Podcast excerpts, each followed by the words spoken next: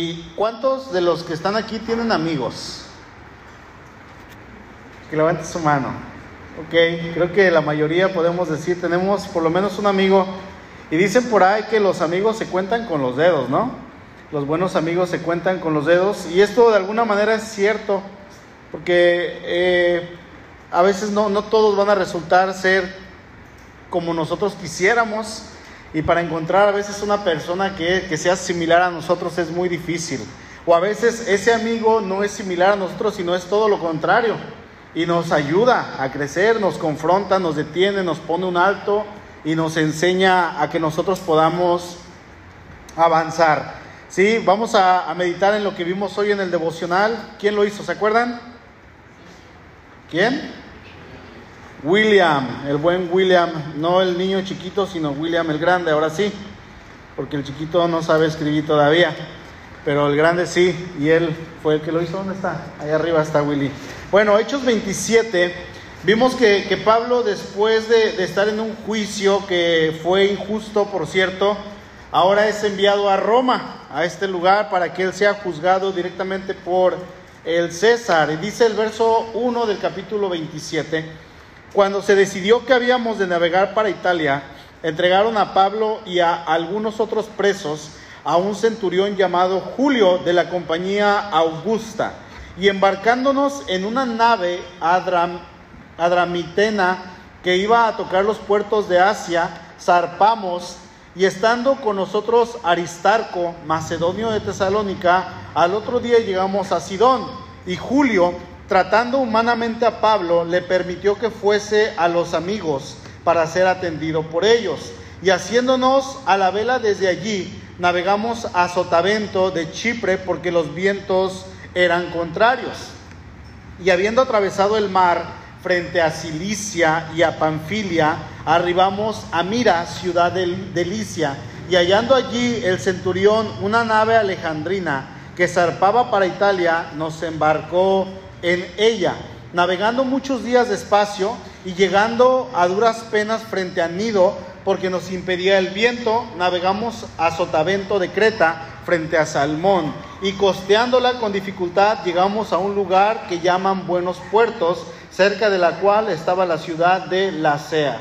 Y habiendo pasado mucho tiempo y siendo ya peligrosa la navegación por haber pasado ya el ayuno, Pablo les amonestaba diciéndoles, varones, veo que la navegación va a ser con perjuicio y mucha pérdida, no solo del cargamento y de la nave, sino también de nuestras personas. Pero el centurión daba más crédito al piloto y al patrón de la nave que a lo que Pablo decía.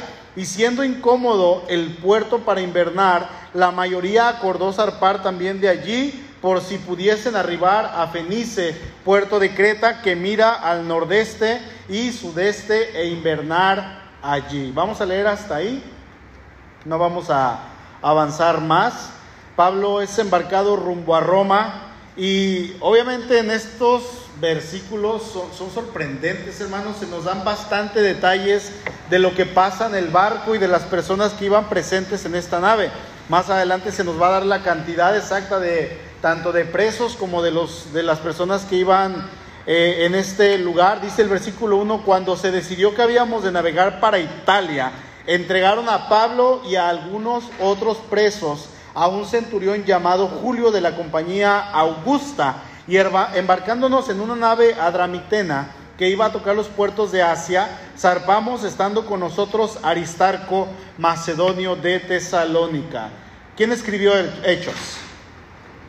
Lucas. Y que, Lucas escribió eh, tanto Hechos como el Evangelio de Lucas. De hecho, Lucas es, y, y, bueno, Pablo y Lucas son los autores que mayor volumen tienen en el Nuevo Testamento.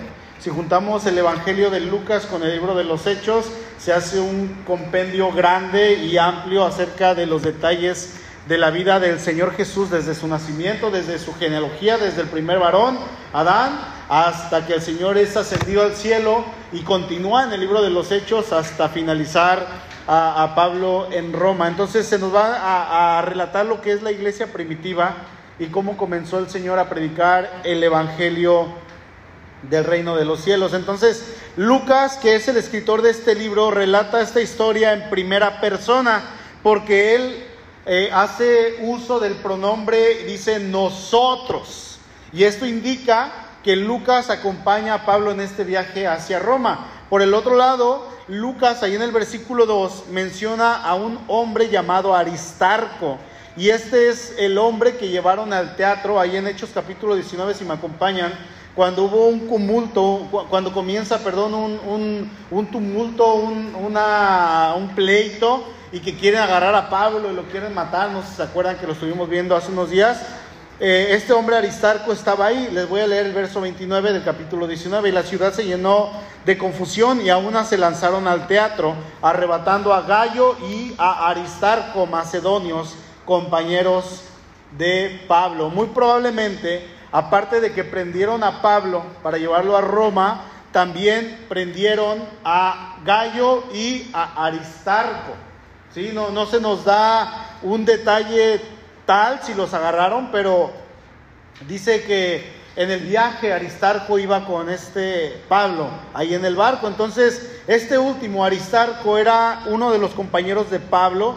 Podríamos decir que era un hombre fiel a Dios, un hombre fiel a su ministerio, al ministerio que Dios había puesto en él, en Aristarco, y un hombre que era fiel también al apóstol Pablo. Este hombre está acompañando a Pablo muy probablemente, como les digo, en calidad de detenido hacia Roma, ¿sí? O probablemente no, si no iba en calidad de detenido, este hombre se sube al barco, paga su pasaje para ir con el apóstol Pablo sirviéndole en sus necesidades. Ahora, cuando, cuando digo en el sentido de servir a Pablo en sus necesidades, no es porque Pablo se creyera alguien superior, alguien que dijera yo necesito que la gente esté aquí a mi servicio, alguien que dijera yo para hacer mi ministerio necesito sirvientes como muchos de los apóstoles modernos de hoy en día eh, necesitan tener sirvientes o gente que les asista. Eh, por simplemente orgullo o por arrogancia o para decir yo tengo mucha gente a mi servicio. No, Pablo no era para nada una persona así. Podemos decir que el apóstol Pablo era una persona sumamente humilde. Era una persona que había sido transformada por el Espíritu Santo, pero vamos a ver en, las cartas y aquí en el libro de los Hechos que Pablo siempre iba con personas, él siempre iba acompañado por personas y, esto es por varias razones. ¿Quién no puede decir algunas de las razones por las que Pablo iba acompañado con gente? Porque eran sus discípulos, sí, Pablo, Pablo era una persona que enseñaba y discipulaba. Hacía misiones y qué? Recorría largos viajes. Sí, a ver Ana.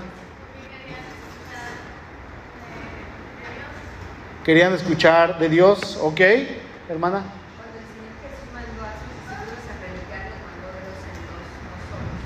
Cuando el Señor mandó a sus discípulos, los mandó de dos en dos, no solos, ¿ok? ¿Alguien más?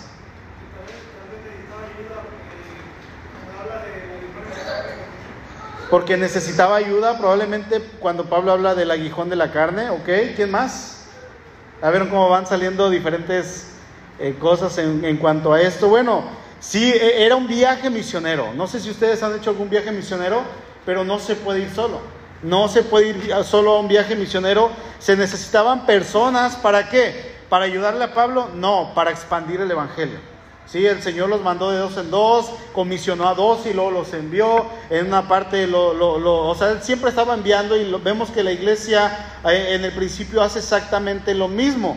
Vamos a ver cómo Pablo siempre llevaba consigo hermanos y siempre al final de todas las cartas que ustedes lean en Corintios, primera y segunda, tesalonicenses, Tito, en Romanos, hay una lista exageradamente larga. Pablo va a mencionar siempre, ya sea al principio, cuando da una, una salutación, por ejemplo, por ejemplo, Pablo y Timoteo, a la iglesia fulana de tal que está en tal lado, paz de Cristo. Ahí Pablo está escribiendo junto con Timoteo. Y luego al final dice, les mandan con saludos mis compañeros. Y comienza a hacer una lista grande, grande, grande de las personas que iban con el apóstol Pablo. Porque los hermanos, al igual que Pablo, algunas de las razones que podemos ver eh, por el cual Pablo iba con gente acompañada del Evangelio, era porque los hermanos que iban con Pablo, al igual que Pablo, tenían un hambre por compartir el Evangelio de Cristo. No sé quién dijo esta, pero querían compartir el mensaje que, que, ellos tenían, lo que veíamos ahorita al principio. Si alguno tiene el Espíritu de Dios, es hijo de Dios. Si alguien no lo tiene, pues simplemente no lo tiene, así de sencillo. Entonces ellos tenían esa hambre por compartir el Evangelio a aquellos que no tenían a Cristo en su corazón. O sea, estamos hablando de que estas personas muy probablemente tenían el mismo llamado que el apóstol Pablo. Obviamente el, llamado del apóstol Pablo podemos decir que es eh, sumamente especial porque el Señor Jesús lo comisionó a él como apóstol los otros eran misioneros y iban con el apóstol Pablo predicando, pero Pablo decía, ay de mí si no predico el Evangelio.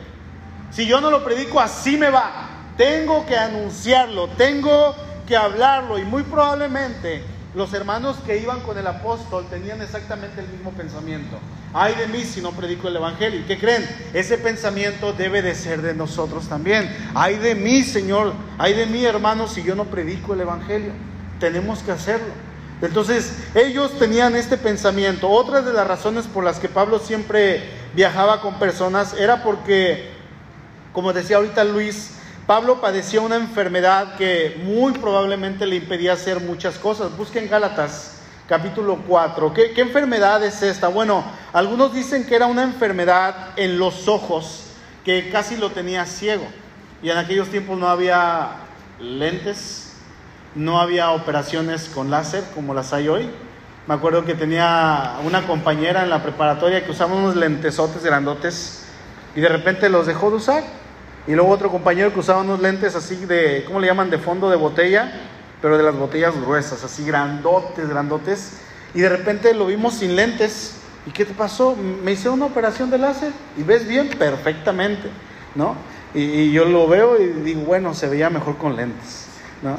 Entonces, eh, pero ellos obviamente los que hemos llegado a usar lentes son cansados, ¿no? Todo el día extraerlos es bien pesado y es así como que, ay no, yo, ellos dijeron yo quiero tener esta operación y bueno, no había esa tecnología que tenemos hoy en día. Dice Gálatas 4, versículo 13, pues vosotros sabéis que a causa de una enfermedad del cuerpo les anuncié el Evangelio al principio y no me despreciaron ni me desecharon por la prueba que tenía en dónde? en mi cuerpo. Antes bien, dice el apóstol, me recibieron como a un ángel de Dios, como a Cristo Jesús. Otros decían, aquí Pablo menciona esto, pero otros decían que la enfermedad que el apóstol Pablo tenía era una enfermedad en los ojos y allí mismo en el verso 15 Pablo sigue hablando, dice, ¿dónde pues está esa satisfacción que experimentaban? Porque les doy testimonio de que si hubiesen podido, se hubieran sacado sus propios ojos para dármelos, dice Pablo.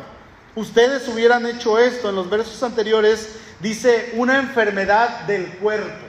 Algo que yo padecía en mi cuerpo. Y aquí en el verso 15, Pablo dice una enfermedad de los ojos. Los que apuntan que Pablo tenía una enfermedad en los ojos, regresemos a Hechos, por favor, vamos al capítulo 9. Hechos 9. Dicen que probablemente eran como escamas lo que él tenía en, los ojos, en los párpados o puede ser por dentro de los ojos. Dicen algunos estudiosos que eh, Pablo tenía una visión sumamente pobre y estas escamas o estas como costras en los ojos, como si, tuviera una enfermedad muy, muy fea, pudo haber surgido a raíz del momento en que él tiene un encuentro con el Señor Jesús que queda ciego. ¿sí? Cuando Ananías va por él y dice que ora, y en el Hechos 9, verso 18, dice, y al momento, cuando, cuando Ananías ora por él, dice, y al momento le cayeron de los ojos como escamas, y recibió al instante la vista, y levantándose fue bautizado. Esto es lo que algunos teólogos dicen referente a la enfermedad de Pablo en cuanto a los ojos. Otros dicen que él quedó parcialmente dañado cuando tuvo esa visión. Vamos al capítulo 22 de Hechos. Cuando él tiene la visión del Señor y ahí el Señor dice que eh, eh, Pablo vio como una visión, una grande luz y, esta visión que él tuvo de alguna manera lo dejó con una marca de por vida en sus ojos, dice el 22.11. Y como yo no veía a causa de la gloria de la luz, dice que tuvieron que llevarlo de la mano los que iban con él.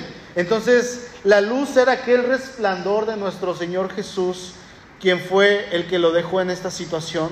Una luz que eh, en este momento a Pablo lo deja ciego. Pero ahora vamos a la segunda, segunda carta de Corintios, capítulo 12. Aquí Pablo nos habla de un aguijón de la carne.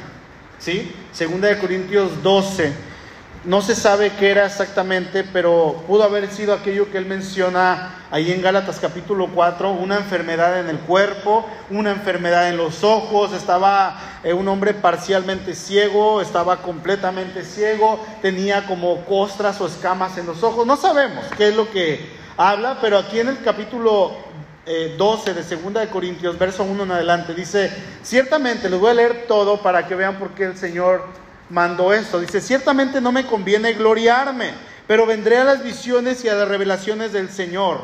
Conozco a un hombre en Cristo que hace 14 años, está hablando de él, ¿sí? Está hablando de él en tercera persona.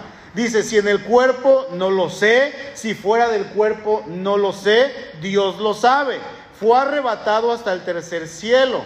Y conozco a tal hombre si en el cuerpo o fuera del cuerpo, no lo sé, otra vez dice, Dios lo sabe, que fue arrebatado al paraíso, donde oyó palabras inefables que no le es dado al hombre expresar. De tal hombre me gloriaré, pero de mí mismo en nada me gloriaré, sino en mis debilidades.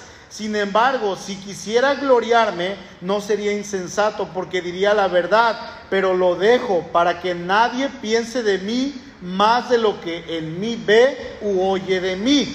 Y para que la grandeza de las revelaciones no me exaltase desmedidamente, o sea, todo lo que vio él, dice, me fue dado una, un aguijón en mi carne, un mensajero de Satanás que me abofetee para que no me enaltezca sobremanera, respecto a lo cual tres veces he rogado al Señor que lo quite de mí. Vamos a ver que al apóstol Pablo se le dio una visión más que a cualquier ser humano sobre la tierra. ¿Sí? Más que a cualquier persona. Y, aquello que se le mostró, dice que fue arrebatado hasta el paraíso. Él no sabe si fue en el cuerpo físicamente que el Señor lo llevó. Dice, yo no lo sé, Dios lo sabe. O, fue en visión, yo no lo sé, dice, el Señor lo sabe, pero yo estaba allá probablemente en visión. ¿Qué fue lo que pasó el, apóstol Juan cuando tuvo el Apocalipsis? La tuvo en visión. Pero pudo haber sido de manera física, ¿no? No hay imposibles para Dios. Pablo dice, yo no lo sé, eso se lo dejo a Dios. Lo que sí sé es que yo vi algo. Y fui arrebatado hasta el paraíso a tal grado, a tal manera, de que lo que se me mostró, no puedo decirlo. No puedo. Pero dinos, ¿no? Ahí estaban algunos hermanos, esos que querían saber todo. ¿Qué pasó? No puedo. Simplemente no puedo. ¿Por qué? Porque no se me ha permitido hablar. No les puedo decir lo que yo vi allá arriba.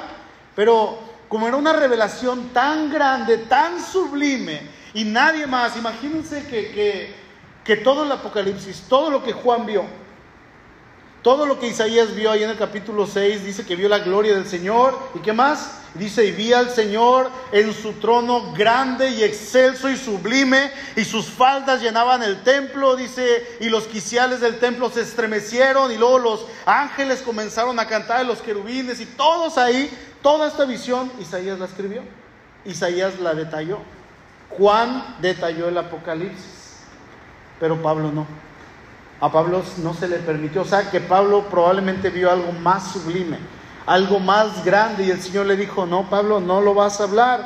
Entonces, como era una visión, una revelación tan grande, tan maravillosa, esto iba a hacer que Pablo probablemente, como él sabía que era tan grande, Dios sabía, lo iba a levantar. Eh, como decimos aquí en el rancho, ¿no? Se iba a subir a su ladrillo, ¿y qué? y se iba a marear. Entonces, Dios le manda un aguijón a Pablo. No, no sabemos qué, qué, era, pero Dios le envía esto a propósito porque a Pablo se le había dado mucho en cuanto a dones, en cuanto a revelación, en cuanto a su llamado. Y hermanos, como seres humanos, Dios conoce nuestros corazones. Dios sabe lo que hay en cada uno y muy probablemente si, si, Dios no hubiera puesto ese aguijón en el apóstol Pablo, ese aguijón en la carne, él se hubiera exaltado y él se hubiera creído más que cualquiera. ¿Sí? Dice Pablo, de tal hombre me gloriaré, pero de mí nada. Por eso él habla en tercera persona como si fuera otra persona, pero estaba hablando de él. Porque dice no. Entonces dice, para que la grandeza de las revelaciones no me exaltase sobremanera. Entonces el Señor envió un aguijón en mi carne. Dios conoce nuestros corazones a la perfección. Dios sabía cómo hacer que Pablo estuviera bien y en una posición de humildad en todo tiempo para que no se exaltase y dijera yo soy más que cualquiera de ustedes porque ustedes, pobres mortales, no han visto lo que yo vi. ¿Sí? Entonces Dios sabía cómo trabajar, Dios le había dado o le había mandado este aguijón, ya sea en la carne, eh, obviamente, obviamente podemos decir que fue en su cuerpo, pudo haber sido en sus ojos, lo que, lo que sea que Pablo pudo haber tenido, Dios mismo le proveía a Pablo las personas para que estuvieran allí para atenderlo. Y en esta atención de la que estoy hablando era para el cuidado de su salud, ¿sí? Porque Pablo estaba enfermo. No podía probablemente hacer las cosas como una persona completamente sana. Entonces, para que él no descuidara el ministerio por causa de ello, es por eso que Dios le manda a Lucas. ¿sí? ¿Quién era Lucas? Es el que escribe este libro, el libro de los Hechos, es el que escribe el Evangelio de Lucas Dios se lo pone para que estuviera con Pablo en todo tiempo o, el mayor tiempo que, Lucas pudiera, porque en algunas ocasiones Lucas deja de estar con Pablo ahí en el libro de los Hechos, pero Lucas era un médico, era un doctor, imagínense, Dios envía a Pablo a predicar el Evangelio por todos lados y le envía un doctor de cabecera. ¿Cuánto cobra un doctor? ¿No?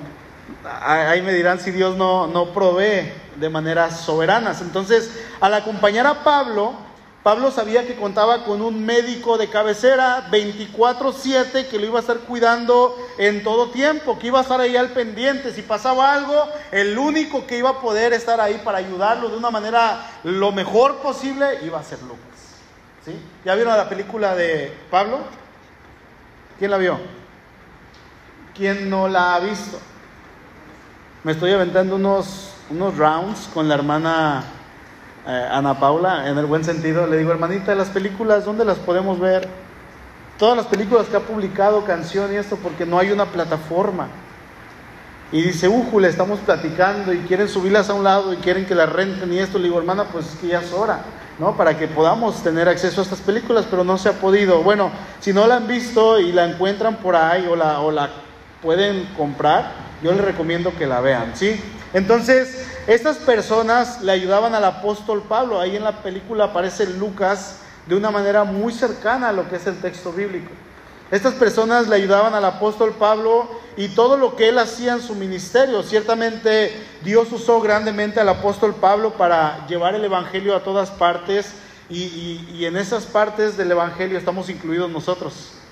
Porque Pablo lleva el Evangelio a Europa por primera vez de Europa el Evangelio pues ya se viene para acá y todo esto. Entonces tenemos el Evangelio gracias al ministerio del apóstol Pablo, pero no solamente era el apóstol Pablo, había un grupo de personas, muchas personas que estaban sirviendo junto con él. Por ejemplo, y esta es una tarea para ustedes, hermanos. Yo, yo les hago la pregunta y la siguiente semana les voy a preguntar a ver si investigaron. No me respondan con el nombre, pero les voy a preguntar, ¿quién escribió la epístola a los romanos? No me digan. ¿Quién sabe el nombre? ¿Pablo? Ok, ¿seguros? Siguiente semana me investigan, tienen que leer todo el Evangelio, son 16 capítulos, toda la carta, perdón.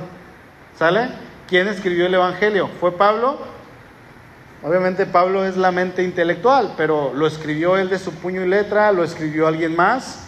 Ahí estamos hablando de los colaboradores de Pablo. ¿Sí? Entonces, cuando Pablo hacía algo, había alguien que estaba ayudándole. ¿Sí? Ahí en Gálatas dice Pablo al final, soy Pablo, así escribo yo, la firma va de mi puño y letra. Entonces alguien más escribió la carta y Pablo la firmó. Pablo estaba dictando. y el que escribe se llama agiógrafo. Entonces, ¿quién era el agiógrafo que escribió la carta, por ejemplo, a los romanos? Se la llevan de tarea. Si ya la saben, pues ya nada más la siguiente semana lo dicen, ¿ok? Así es que Pablo cuenta con estas personas y, Pablo en este grupo tenía una hermandad, hermanos, tan hermosa que podemos decir que duró hasta el final de los días de Pablo o hasta el final de los días de ellos, quien sea que haya partido primero. Pero hermanos, los compañeros en la fe son sumamente importantes dentro de nuestro camino cristiano. Los compañeros en la iglesia son muy importantes y yo les quiero hacer una pregunta y me gustaría que, que se contestaran esta pregunta ahí en su corazón. ¿Sí? ¿Ustedes tienen amigos cristianos? ¿Tienen amigos cristianos? Alguien en los cuales o alguien en el cual, escuchen esto, ustedes puedan decir, este es mi amigo, esta es mi amiga, yo confío plenamente en él. Yo sé que si yo hago algo malo, él o ella me va a exhortar. Cuando digo ella es de mujer a mujer. ¿eh? me va a exhortar, para que me anime, para que cuando yo esté triste me diga, ánimo, tú puedes, vente, el Señor te ama, para que me levante, para que me reprenda, alguien con el cual yo pueda saber que yo cuento con esa persona. ¿Podemos decir realmente eso? Porque déjeme decir, hermanos, que de que hay hermanos, hay hermanos. Y Dios quiere que hagamos amistades que parezcan hermanos, que parezcan como si fueran de la misma madre o del mismo padre.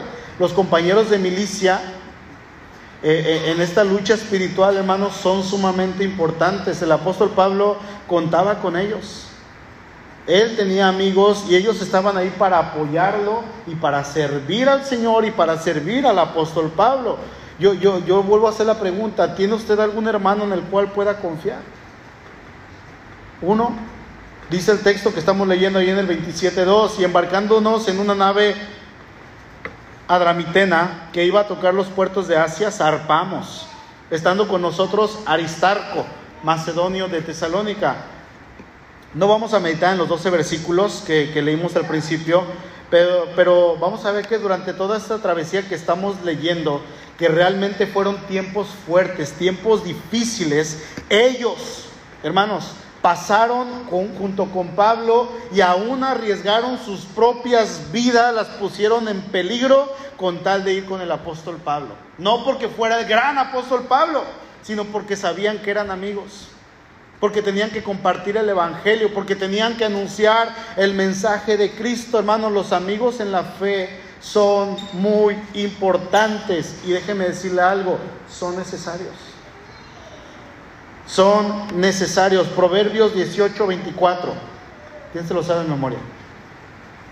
El hombre que tiene amigos ha de mostrarse amigo. Y amigo hay más unido que un hermano.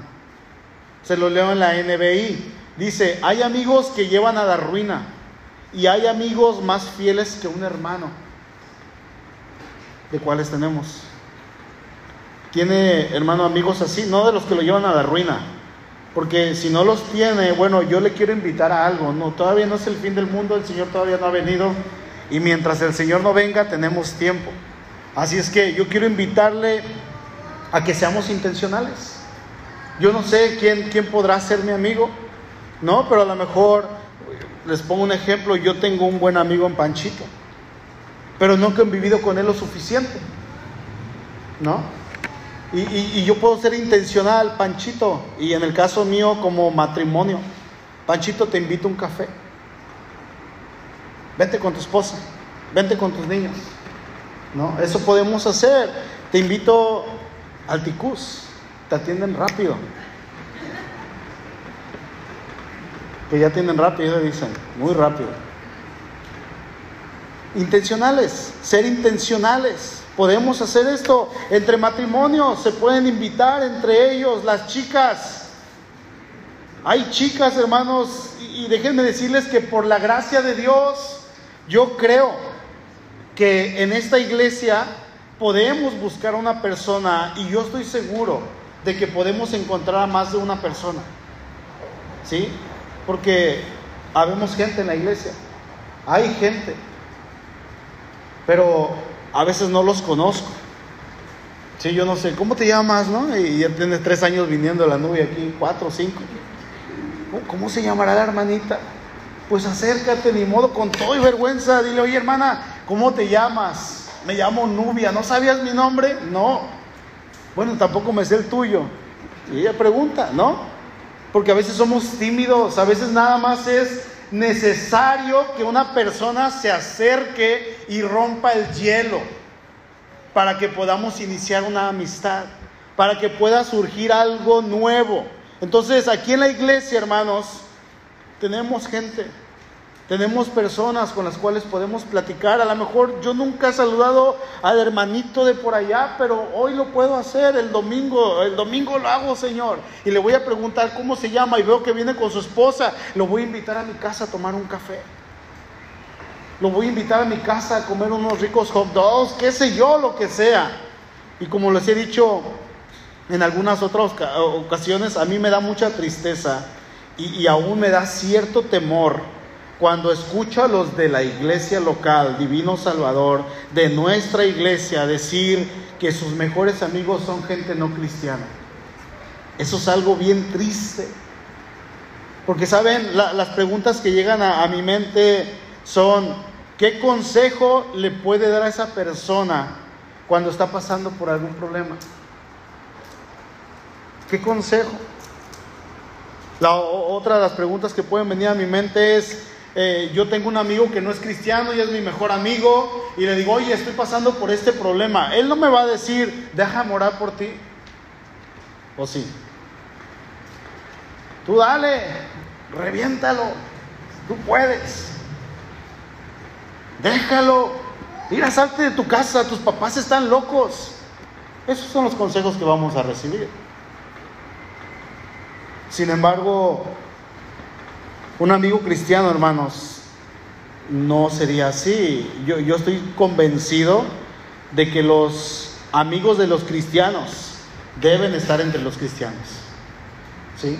Yo tenía mejores amigos antes de llegar a Cristo, tenía tres. Uno, dos, tres, cuatro. Cuatro. Y me dejaron de hablar. ¿Por qué? Porque conocí a Cristo, y no quisieron acercarse al Señor. Y yo dije, no, pues no me van a aconsejar como debe de ser. Y el Señor mismo los fue alejando y el Señor me fue dando otras amistades. Amistades que ahorita tengo casi 20 años conociendo. Y otras que el Señor me ha dado aquí en la iglesia. Otras platicaba allá atrás con, con Luis acerca de esto. Es importante esto, hermanos, y, para eso estamos, para apoyarnos en oración, para guiarnos en la fe, para exhortarnos cuando no vengamos a la iglesia o cuando ellos no vengan, marcarles y decirles, oye, no viniste.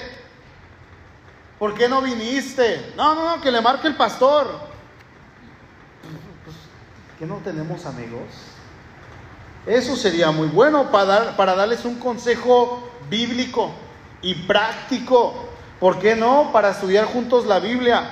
Así sean dos varones o dos mujeres. Oye, ¿qué te parece si estudiamos juntos? Y esto es bien bonito. Es muy, muy hermoso cuando dos varones, amigos, se ponen a estudiar y dicen, vamos a aprendernos un versículo por semana. Y créanme, hermanos, la relación se fortalece. Pablo tenía este tipo de amigos amigos que estaban ahí para predicar el Evangelio, para ir con Pablo hasta el final. Y ahí en Colosenses capítulo 4, Pablo escribe al finalizar, Aristarco, fíjense, mi compañero de qué? De prisiones. Mi compañero de prisiones lo saluda. Y Marcos, el sobrino de Bernabé. ¿Qué, qué había pasado con Marcos ahí en Hechos cuando van al segundo viaje misionero, se pelean porque Marcos no quería ir. Bueno, Marcos quería ir y ahora Pablo decía, no, no quiero que vaya porque en el primer viaje no había querido ir porque tenía cierto miedo. Entonces Pablo tuvo una discusión con Bernabé. ¿Por qué? Porque Bernabé apoyaba a su sobrino. y, tienen un pleito, sin embargo, vamos a ver que más adelante esta relación es sanada y Pablo dice aquí, lo saluda Marcos, el sobrino de Bernabé, es el mismo que escribió el Evangelio de Marcos, dice acerca de los cuales han recibido mandamientos, si fueren, si fuere a ustedes, recíbanle. Aquí Aristarco es mencionado nuevamente, ahora Aristarco está con Pablo en Roma, Aristarco se menciona como compañero de prisión de Pablo, pero ahí en Filemón 1.24 Pablo eh, menciona a Aristarco como colaborador y viceversa, ¿no? Cuando habla, por ejemplo, de Éprafas, dice eh, Filemón 1.23, te saludan Epafras, mi compañero de prisiones, por Cristo Jesús, Marcos, Aristarco, Demas y Lucas, mis colaboradores.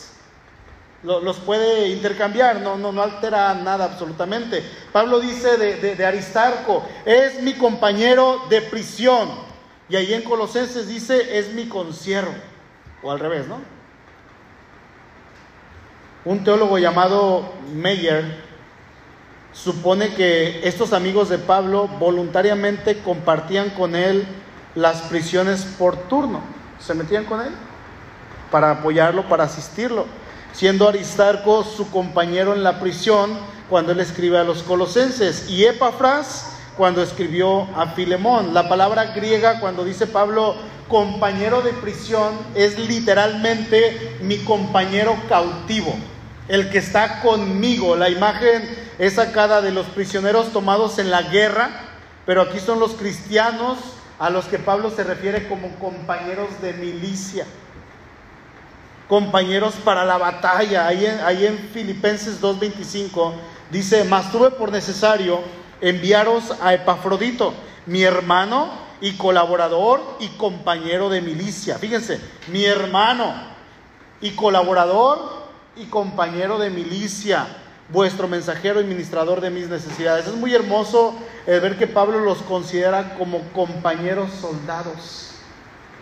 ¿Sí? Compañeros de guerra, cuya guerra es la buena batalla de la fe la buena batalla en el cristianismo. Algo que Pablo siempre hacía, como les dije hace rato, era mencionar a todos sus colaboradores que siempre estaban con él. Por lo regular, él tenía un grupo que era el grupo más cercano de sus amigos. Los amigos que más vamos a encontrar ahí en las cartas de Pablo están Lucas, Epafras, Gallo, Timoteo, Tito, Aristarco, Bernabé, Juan Marcos, Tercio y vamos a encontrar otros que ahí menciona. Y si leemos las, las salutaciones finales de, Pablo, vamos a ver que ellos siempre están en el corazón de Pablo. Que ellos siempre están ahí con Pablo y Pablo los menciona con gratitud. Él no se adjudica el compartir el Evangelio solo. No, dice, yo tengo un grupo de personas que están conmigo, yo no estoy solo sirviendo en este ministerio. Hay gente que Dios ha levantado. Y esto es bien importante, hermanos. Hace un tiempo me, decía una persona, un pastor, me decía, oye, eh, ¿quieres ser mi amigo? Se me hizo bien lindo. Me dijo, necesito un amigo. Le dije, sí, por supuesto que sí. Entonces platicamos y, de repente él me saluda y luego yo lo saludo y luego él me cuenta y luego yo le cuento. Y ahí estamos. Y, nos hemos visto bien poquitas veces, pero hoy en día tenemos tecnología, ¿no? Que nos puede ayudar bastante. Entonces platicamos y ahí tenemos una buena comunión, una buena amistad. Entonces es, es bueno eso, acercarte a lo mejor con una persona y, y, esa persona si no va a mostrarse tu amigo, lo vas a ver al tiempo, pero óralo. No, yo, yo veo a una persona, a ver, Panchito, y voy a estar orando por él, no voy a ir a la primera y Panchito quiere ser mi amigo. No, puedo orar por él. Puedo decirle, Señor, ya puse los ojos en Panchito y orar por él. Y ya cuando yo me acerque, probablemente el Señor ya trabajó en el corazón de Panchito. Entonces es importante, hermanos, tener una persona porque déjenme decirles que no siempre les gusta ir con el pastor para pedir un consejo. No sé si, si tengo cara de que muerdo o algo así, pero al pastor se lo brincan. Entonces, como no tenemos amigos, se van con los amigos mundanillos. ¿Y qué es lo que pasa?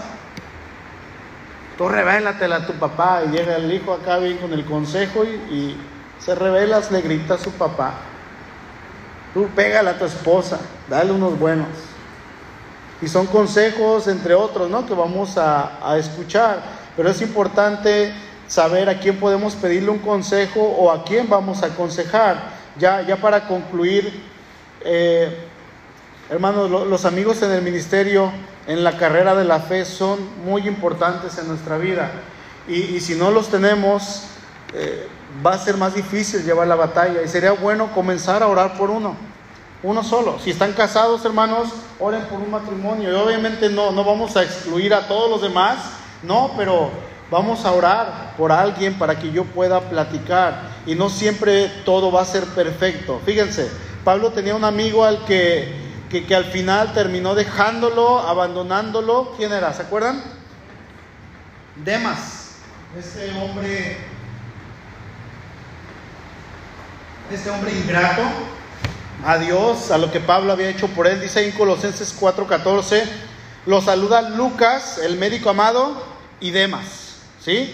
Filemón 1:23, te saluda Nepafras, mi compañero de prisiones por Cristo Jesús, Marcos, Aristarco, Demas, otra vez está Demas aquí como un colaborador de Pablo, uno de sus amigos, y Lucas, mis colaboradores. Pero ahí en 2 de Timoteo capítulo 4, Pablo escribe acerca de este hombre. Y dice en el 4.10, porque Demas me ha desamparado, amando este mundo y se ha ido a Tesalónica. Este hombre me desamparó, dice, yo confiaba en él, ¿sí? Y este hombre se fue, me dejó. En ocasiones esto nos va a pasar. Sí, no, no debemos olvidar que de alguna manera es algo que tenemos que esperar porque somos seres humanos también. Nadie es perfecto, pero ¿saben qué, hermanos? Hay alguien que jamás nos va a decepcionar. Se llama Jesús. Y saben qué? El Señor Jesús, Él nos llama sus amigos. Ahí en Juan 15 dice el verso 14, ustedes son mis amigos si hacen lo que yo les mando. Ya no los llamaré siervos porque el siervo no sabe lo que hace su Señor, pero los he llamado amigos porque todas las cosas que oí de mi Padre se las he dado a conocer. No me eligieron ustedes a mí, sino que yo los elegí a ustedes y los he puesto para que vayan y lleven fruto y su fruto permanezca, para que todo lo que pidan al Padre en mi nombre, Él se los dé. Esto les mando, dice el Señor, que se amen los unos a los otros. Termino diciendo esto. Hay dos cosas a las que nosotros tenemos que responder si es que podemos decir que somos amigos de Jesús. Dice ahí en el verso 14, ustedes son mis amigos. ¿Y cuál es la condición? Si hacen lo que yo les mando, es, un condicional. ¿sí? Son mis amigos si hacen lo que yo les mando. Entonces, para ser amigos del Señor, en primer lugar, tenemos que hacer su voluntad, cumplir sus mandamientos. Y el principal mandamiento, aquí mismo lo menciona el Señor en el verso 17, es tomando que se amen unos a otros. ¿Sí? Jesús dice en primer lugar que debemos amar a Dios por sobre todas las cosas con todo nuestro ser, con toda nuestra alma, con todas nuestras fuerzas y con todo nuestro corazón. Y en segundo lugar dice, deben amar al prójimo como ustedes mismos. ¿Sí? Por eso dice el Señor, yo les mando que se amen unos a otros. Miren, este amigo que nunca nos va a defraudar es el Señor. Y aun cuando todo el mundo parezca que nos desampare y nos pueda dejar, y tengamos algún amigo que en algún momento no nos pueda ayudar y nos abandonen, el Señor, ¿sabe qué hermano? Nunca lo hace. Pablo escribe ahí en 2 Timoteo 4, 16, en mi primera defensa ninguno estuvo a mi lado, sino que todos me desampararon. Todos me dejaron. No les he tomado en cuenta, dice, pero el Señor estuvo a mi lado y me dio fuerzas para que por mí fuese cumplida la predicación y que todos los gentiles oyesen. Así fui librado de la boca del león. Aun cuando todos, dice Pablo, los dejaron, el Señor estuvo a mi lado y me dio fuerzas. El, el Señor, hermanos, nunca nos va a defraudar, pero también nos va a mostrar su amor y su gracia y su bondad. ¿Saben cómo? a través de la amistad. Cuando Él nos da amigos, amigos verdaderos y esos amigos que siempre estén allí para nosotros y nosotros ahí para ellos. Pero si usted quiere ser ese amigo que menciona ahí en Proverbios 18:24, usted debe de ser un buen amigo. No espere que la otra persona sea un buen amigo para usted. No, hermano. Tenemos que ser ese buen amigo. Si yo voy con la intención de ser un buen amigo de Panchito y él viene con la intención de ser un buen amigo para mí, entonces eso va a embonar y va a funcionar. Pero si yo digo, yo quiero que Panchito sea mi mejor amigo, pero yo no quiero poner nada a mi parte, no va a funcionar. Yo tengo que poner en primer lugar el amor. Y el Señor dice, ustedes van a ser conocidos por el amor entre ustedes mismos. Así es que para yo tener un buen amigo, yo tengo que amar. Yo tengo que demostrar que Cristo vive en mí. Yo quiero invitarle en esta noche, ¿y qué le parece, hermanos, si oramos para que Dios nos dé esos amigos? No uno, dos, tres. Somos la iglesia del Señor. ¿Sí? Yo creo que podemos tener muchos, muchos amigos y no contados con las manos de los dedos. Entonces, vamos a orar para que podamos ser esos amigos de bendición para otros. ¿Le parece bien? Incline ahí su rostro, por favor. Pero vamos a orar para que nosotros seamos de bendición, no para que ellos sean de bendición para mí, porque así yo voy a estar pensando egoístamente. No, Señor, déjame ser de bendición para alguien. Padre, en esta noche venimos delante de tu presencia en el nombre poderoso de nuestro Señor. Te damos gracias, Señor, por tu palabra, porque tu palabra es viva y es eficaz. Y probablemente, Señor, en algún momento de mi vida, a lo mejor en las últimas semanas, en los últimos días o en el último año, yo no sé, me he sentido carente de alguien que se preocupe por mí. Señor, queremos pedirte que nos permitas ser una iglesia unida. Que nos permita, Señor, ser amigos, saber ser amigos. Dios, que permitas que cada uno de mis hermanos aquí presentes podamos encontrar esa amistad en cada uno de los otros.